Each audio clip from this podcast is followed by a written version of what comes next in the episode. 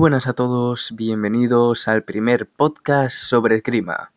A lo largo del mismo trataremos diferentes apartados tales como la historia de la esgrima, el objetivo específico del deporte en cuestión, las fuentes energéticas durante su práctica, las modalidades olímpicas, las federaciones que la regulan y deportistas más laureados. Buenas, como primer punto vamos a hablar sobre el origen histórico de la esgrima. Su evolución se puede resumir en que pasa de ser una forma de guerrear sus inicios, que con el tiempo se transforma en una manera de exponer el arte de manejar las armas y, como hemos dicho en la actualidad, es una verdadera manifestación deportiva, conjunción de estética, habilidad, combatividad y nobleza. Como ya sabemos, la esgrima se practica desde hace muchos años.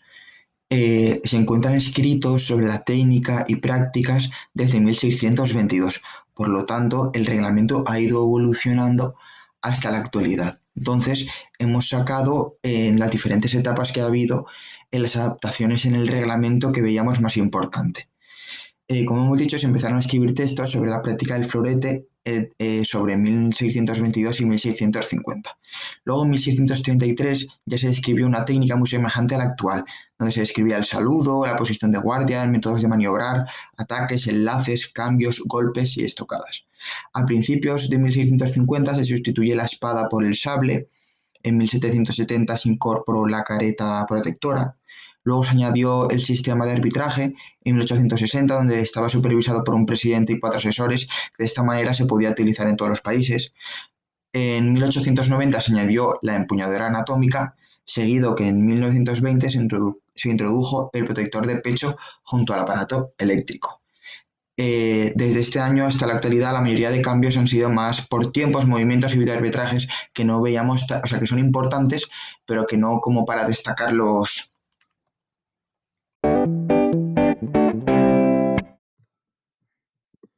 En 1924 las mujeres debutan en esgrima en competición olímpica, 30 años después de que lo hagan los hombres, en la modalidad individual con florete en los Juegos Olímpicos de París.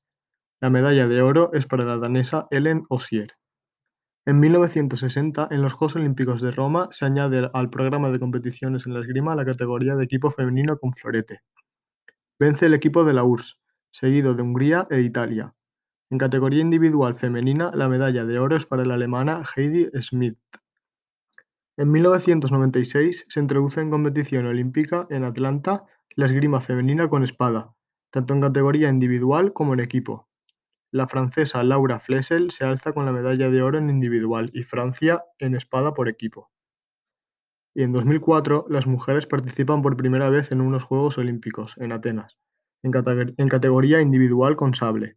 La medalla de oro fue para la norteamericana Mariel Zagunis, que curiosamente, aunque no se había clasificado para competir, al no enviar Nigeria a su participante, fue seleccionada en el último momento.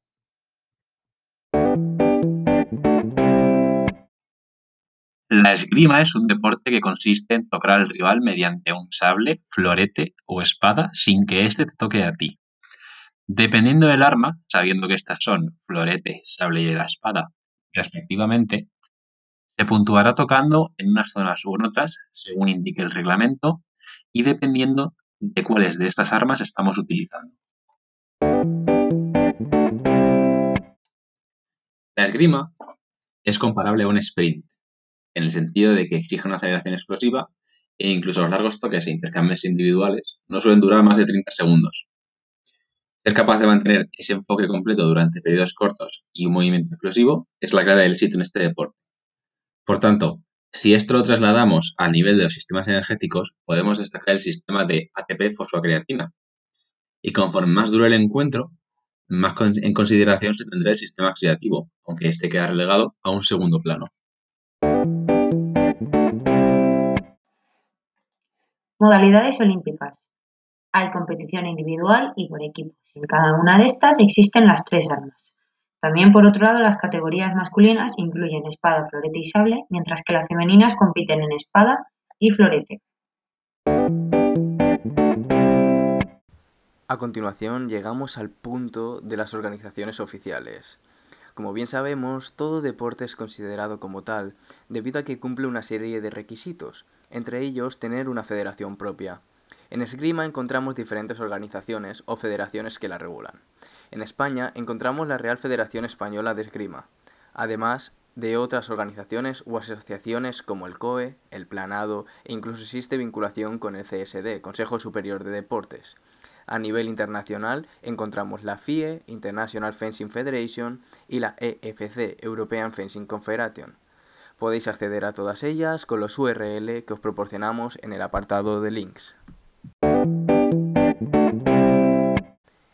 Y llegamos al apartado del ranking internacional. Actualmente en España hay 61 deportistas olímpicos, de los cuales uno es medallista y 15 son deportistas con diploma.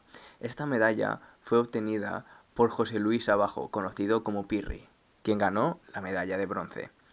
En el ranking histórico, en el medallero, España ocupa el puesto 28, ya que solo cuenta con la medalla anteriormente mencionada. El ranking lo ocupa, por orden, Italia, Francia y Hungría, Italia con 125 medallas, Francia 118 y Hungría 87. Para finalizar el podcast llegamos al apartado de los deportistas olímpicos más laureados. Mencionaremos tres del masculino y tres del femenino. En el masculino destaca el húngaro Aladar Gervitz con un total de 10 medallas, 7 oros, una plata, 2 bronces el italiano Edoardo Mangioriti, 6 oros, 5 platas, 2 bronces, un total de 13 medallas. El húngaro Pal Kovacs, 6 medallas, 6 de oro. En el apartado femenino contamos con la italiana Valentina Pezzali, 6 oros, 1 plata, 2 bronces, con un total de 9 medallas. En segundo puesto, la italiana Giovanna Trillini, 4 oros, 1 plata, 3 bronces, un total de 8 medallas.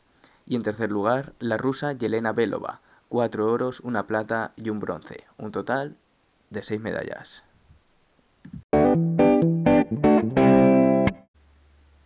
Para finalizar el podcast, quería agradecer a los colaboradores su participación, Amelia, Juan Pinés, Juan Martínez y Marcelo.